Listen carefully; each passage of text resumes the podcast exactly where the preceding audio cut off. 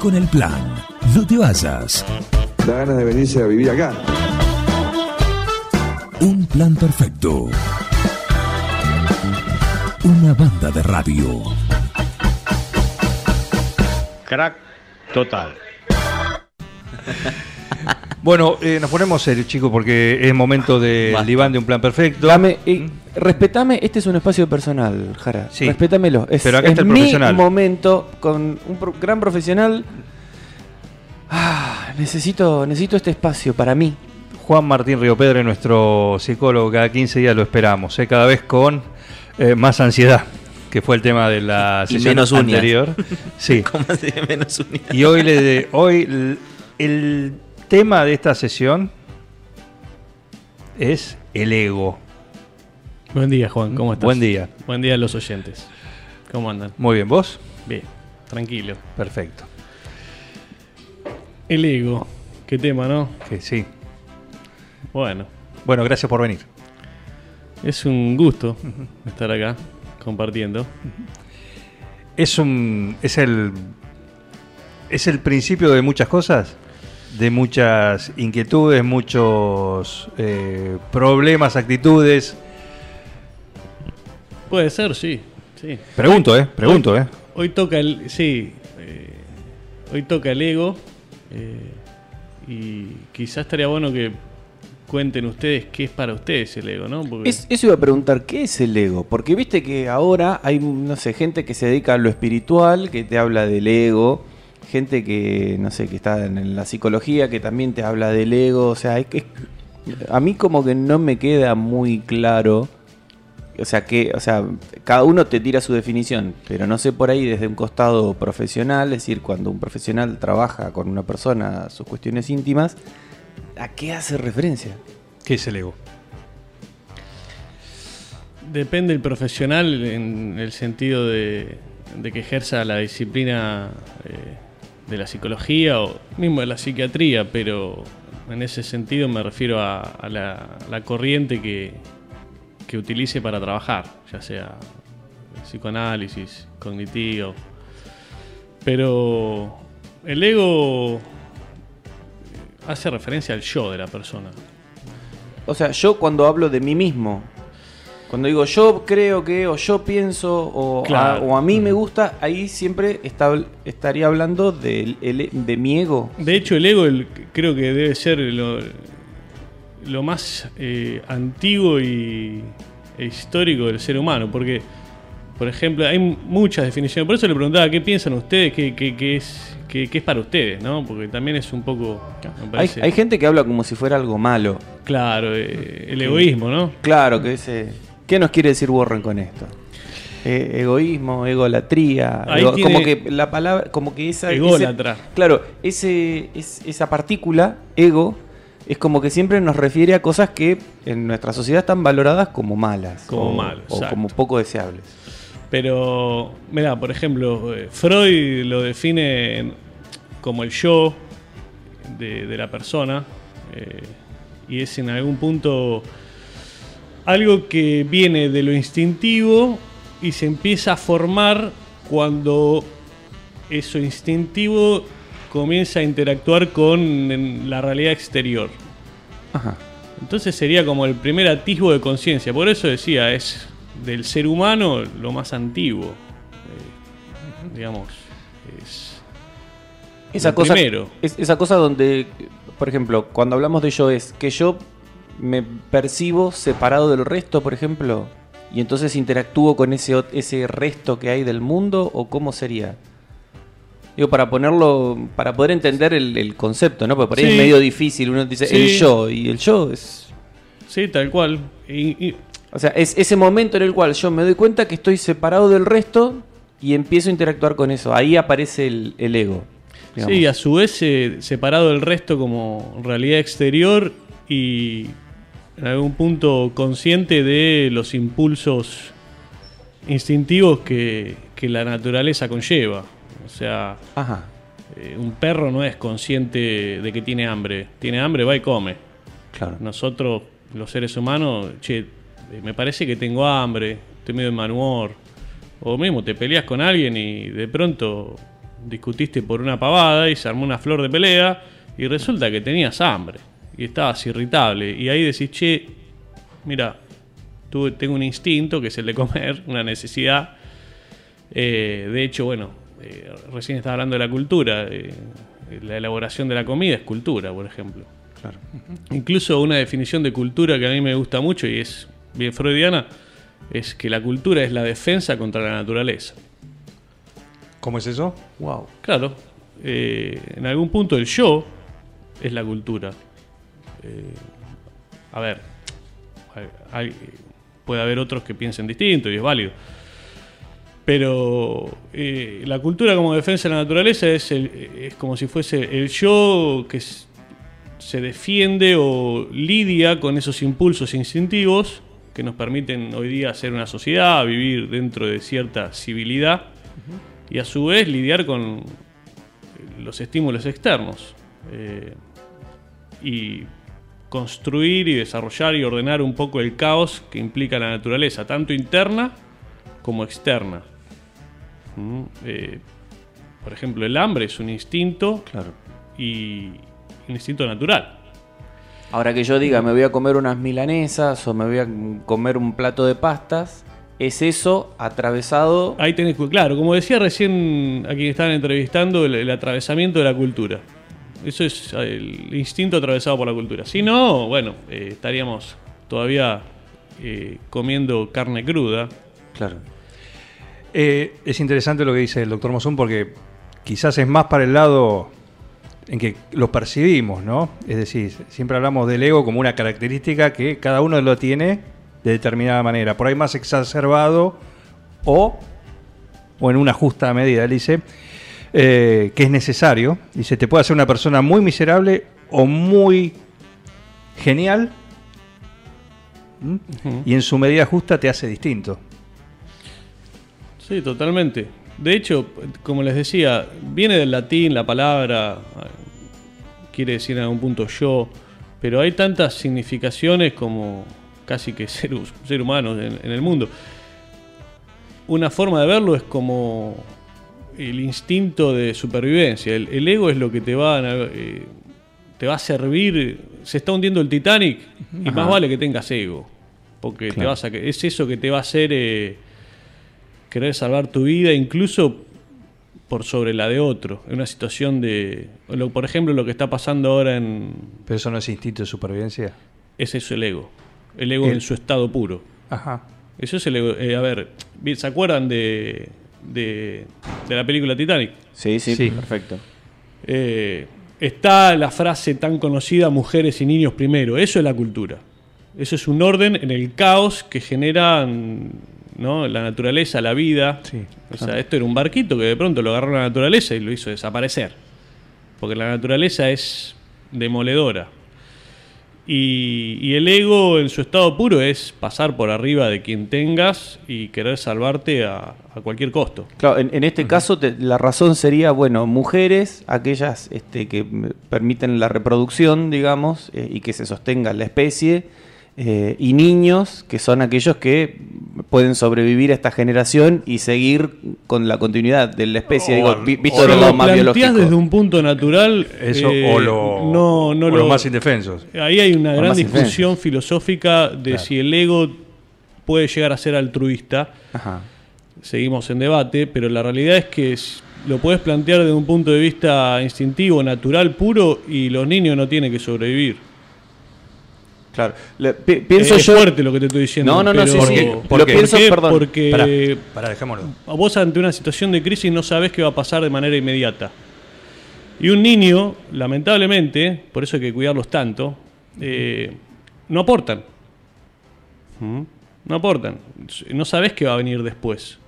Entonces, eh, un niño implica alimentación, implica cuidados, y vos en una situación de alerta máxima, la realidad es que necesitas a los mejores de la especie hombres y mujeres, los mejores, en función de reproducirse a partir de ahí. Pero la cultura justamente es una defensa contra eso, porque si no seguiríamos viviendo en la época de los bárbaros y Claro. seguiríamos, viste, con la ley del más fuerte, etcétera, etcétera. Y la cultura es una defensa contra eso. Por eso la frase mujeres y niños primero implica eh, esa conciencia de, eh, del altruismo, de los, de los seres humanos, pero el ego en su estado puro, por eso a veces es bueno mantenerlo a raya el ego. Para- ¿Cómo? Bueno, ahí está el tema. ¿Cómo? ¿no? Hay varios modos. Eh, Porque no todos lo tenemos de la misma manera. no, pero en algún punto nos iguala la naturaleza.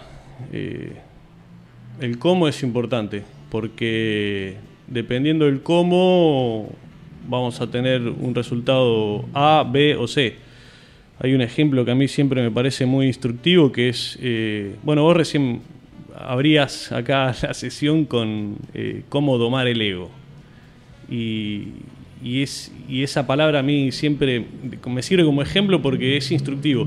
En la doma de, por ejemplo, un caballo, hay distintos tipos de doma. Y está la doma criolla, está la doma india.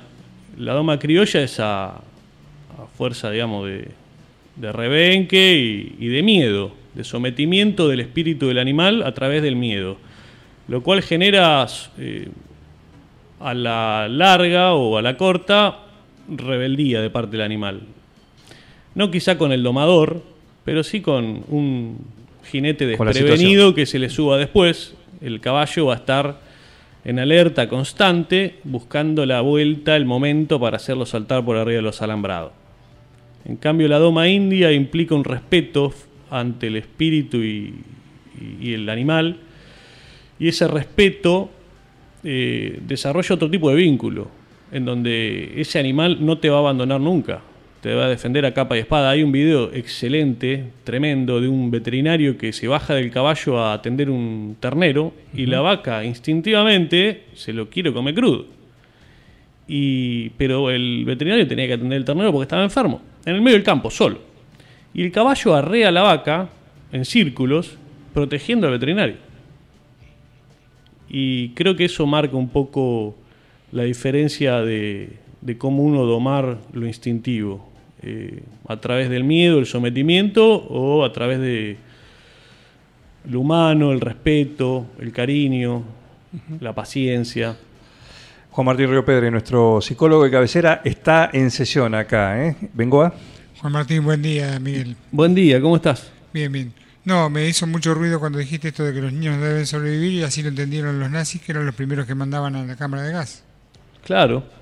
Y el pensamiento de los nazis era hay que matar a los niños porque el día de mañana van a ser futuros judíos o etcétera, etcétera. Sí, y, sí. y no producen lo que decías. Y no, exacto, sí, es un pensamiento muy destructivo, muy tanático, eh, que ahí es cuando, bueno, se mezcla un poco lo instintivo con lo peor de- del ser humano, la crueldad. Los animales no son crueles, por ejemplo, la crueldad es algo, bien, es algo del ser humano, como la angustia, ¿no? También, pero...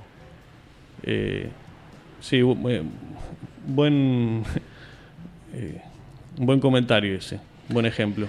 Co- perdón, consulta, porque hasta ahora venimos tratando de definir qué es el ego, cómo funciona o cómo lo podemos reconocer en, en nuestras situaciones cotidianas. Eh, ahora, hablando de esta idea que con la cual arrancábamos de como que tiene una mala connotación a nivel cultural nuestro. ¿Hay, un, ¿Hay una medida o hay algo a lo que tengo que prestar atención donde digo, bueno, hasta acá, como decía el, el Doc Mosun, me convierte en, en una persona copada y buena onda y, o, o interesante y ya después eh, esto se está yendo, se está desmadrando. ¿Hay, ¿Hay forma, hay indicios, algo lo cual pueda estar alerta, prestar atención? El entorno. Eh, Esto que hablábamos de la realidad exterior. Cuando empezás a tener problemas con tu entorno, bueno, hay que ver, capaz que tenés un entorno malo, un ambiente eh, no sano, y que quizá en ese sentido lo mejor que puedes hacer es salir de ahí. Salir de ahí, maravilla, ¿viste? Eh, pero cuando con tu entorno empezás a, a tener fricciones, problemas, sufrimiento, ahí es donde uno tiene que repensarse justamente. Por eso el ego, yo ahora lo estoy planteando desde un punto de vista muy biológico quizá, Pero si pensamos también o le agregamos lo, lo psíquico, esto de la conciencia de uno mismo, esto que vos recién decías de, de pensarse como distinto del resto y poder eventualmente desarrollar una singularidad y, y decidir qué es lo que uno quiere para su vida y si esa vida que uno está llevando es la que, la que condice con esa idea. Eh, pero bueno, hay distintas características, afectos como la arrogancia, la soberbia, que por supuesto son señales que te dicen, che, mirá, por ahí no es. Claro. Ahí tendrías el ego desbordado. Sí, de hecho, mira, te, te lo pongo en un plano ya no tan eh, de la naturaleza, el plano de la calle. Yo trabajé varios años con personas en situación de calle para el gobierno de la ciudad. El gobierno de la ciudad tiene un programa que se llama Buenos Aires Presente que lo inauguró de la Rúa cuando era jefe de gobierno. Y es un programa que asiste a las personas en situación de calle. Y trabajé varios años con la población de, de calle y en la calle, por ejemplo, lo que el tener calle, eh, lo, que, lo que yo aprendí que, que significa es que uno tiene que aprender a cooperar, no a confrontar. La mayoría cree que el tener calle es saber confrontar, es saber, viste, eh, claro, guapear al, al otro. En mi experiencia de, de conocer tanta gente en situación de calle, vivenciar tantas situaciones mu- muy tristes, eh, aprendí y de hecho me enseñaron que en la calle uno tiene que aprender a cooperar. El que no coopera no progresa. Entonces ahí, por ejemplo, o sea, te das cuenta como el ego de un punto de vista de la arrogancia, la soberbia, el llevarse el mundo por delante, termina siendo más a la corta que a la larga eh, desadaptativo. De hecho, mira, trayendo acá el ejemplo de los nazis, póngase a pensar qué dictador, qué, qué persona malvada en la historia del mundo terminó bien. Hitler terminó mal. Eh, pero bueno, Sí, Mussolini y Ceausescu, sumamos. uf, tenés una larga lista. Y cómo los recordamos hoy también, ¿no? Eso es otra cosa muy importante. Sí, sí, ¿cuál es la valoración que tenemos de esas personalidades eh, a la distancia, ¿no? Y con... Tal cual. Vengo a. Eh, dijiste la gente que tiene problemas y lo dije un poco en broma, primero lo pensé en broma, el Diego que hablaba de sí mismo en tercera persona y se despegaba de su ego. Sí, ¿Cómo como? Riquelme. o Riquelme. Claro. Eso es, eh, eso es normal, es, digamos, o, o cuando yo tengo alguna relación así cercana, o me pasa a mí, que, que empiezo a hablar de mí en tercera persona, no me doy cuenta. eh, eh, eso eh, eh, podría ser un, un motivo de consulta relacionándolo con esto de- del ego, o, o es algo que, que Mira, lo es- mo- llama la atención, causa gracia por ahí y no mucho más. Es que, a ver, es una función psíquica. Motivo de consulta, por lo general, tienen que ver con, con cuestiones que causen sufrimiento tanto a quien consulta como también a veces a las personas que rodean a, a quien consulta. Si no hay sufrimiento, si no hay padecimiento excesivo o que ya es, digamos, eh, muy difícil de, de sobrellevar, me parece que, que no. Esto de hablar, en- incluso de hablar en tercera persona de uno, hasta puede ser, como, como decía acá eh, el compañero, un- una función. eh, Uno se puede reír, uno puede desarrollar un diálogo cómico y también tomar conciencia, porque es como verse en tercera persona, ¿no? Verse, ver la vida de uno desde un dron, como que desde arriba y decir, bueno, a ver, y uno tiene otra perspectiva de la vida de uno, ya no tan, digamos, eh, cercana. Es como que uno aleja el zoom y puede visualizar quizá otras cosas que, que teniendo, estando tan ensimismado, tan dentro del yo, no las estamos pudiendo ver. El doc Mosun dice que justamente Maradona no se despegaba de su ego. Dice, un narcisista acérrimo. Sí, Maradona. No, no fue el mejor ejemplo. Un Era caso todo, un aparte. era todo un personaje. Un caso aparte. Muy divertido. Es que eh, hay un punto en el cual, eh, digo, que esto debe pasar en, el estudio clínico, digo, hay un, punto en el cual uno empieza a ver cómo muchas de estos dispositivos, de, los que hablaba recién, empiezan a aparecer en un sentido o en otro sentido, tanto sea como para revelar como para intentar ocultar eh, algo que está ahí abajo, que está, que está queriendo aflorar, que está queriendo salir, que, necesi- que necesita expresarse y como no encuentra palabra, bueno, como no puede ser directo, va buscando por, por los costaditos, ¿no? Va, Esos son los mecanismos de defensa. Exacto. En algún punto nuestra mente funciona de esa manera. Trata de. Es tan noble. Me acuerdo que una vez un médico me hablaba de, de los pulmones y como, como, como órganos. Y me decía que los, no- los pulmones eran unos órganos muy nobles porque traían problema a la larga. No es lo que. O sea, el ojo, por ejemplo, te trae problema enseguida. Te entra una basurita y empieza, empezás a llorar. Terminás en el oculista. Los pulmones no. Los pulmones se la aguantan, se la aguantan, esconden, digamos, el problema. Hasta que, bueno, llega un punto que no se puede esconder No, más. Claro, claro. Anímicamente o mentalmente funcionamos de esa misma manera. Tratamos de, de- de seguir adelante. Y, y la- los mecanismos de defensa tienen esa, esa función. El tema es que llega un punto que cuando no se resuelve el problema de fondo, eso que se filtra y busca palabra que no encuentra, el- los, los mecanismos de defensa dejan de, de- de dar abasto e incluso se convierten en parte del problema. Pero bueno, esto que decías de hablar en tercera persona también es muy, muy sano y, y mucha gente lo hace. Incluso es, creo que una de las bases de la doctrina cristiana, el ponerse en los zapatos del otro. claro. ¿Cómo se sentirá aquel frente a esta situación? Eh, ¿Por qué se habrá enojado? La gente pasa, el señor Gabriel Saluda. García Sí. pasa Efusivamente. efusivamente, bocina. Eh, un gran abrazo también. ¿eh? Sí, es- es súper importante esto de, Sí. Estaría de bueno- ponerse en, no, porque- en el lugar del otro.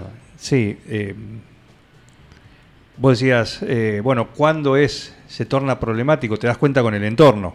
En Cuando parte el, con el entorno, cuando uno dice, che, ahí viene este, uh, bueno, abrí la puerta doble porque primero entra su ego y después viene él. Su ego lo precede. ¿Sí? Tiene la alfombra roja que... Claro, cuando tu- el entorno ya lo tiene calado de esa manera, ¿eh? el tema es que la persona se dé cuenta. Pero miren, Si, si, le, si, si le es un problema para esa persona.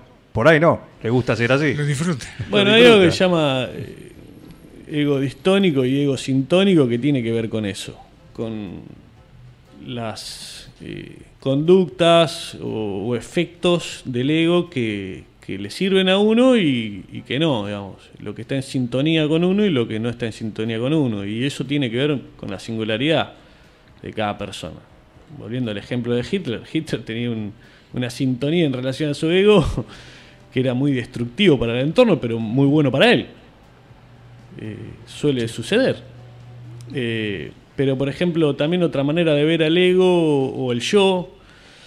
eh, Es, es me- perdón, Sí. es medio complejo el tema también del entorno.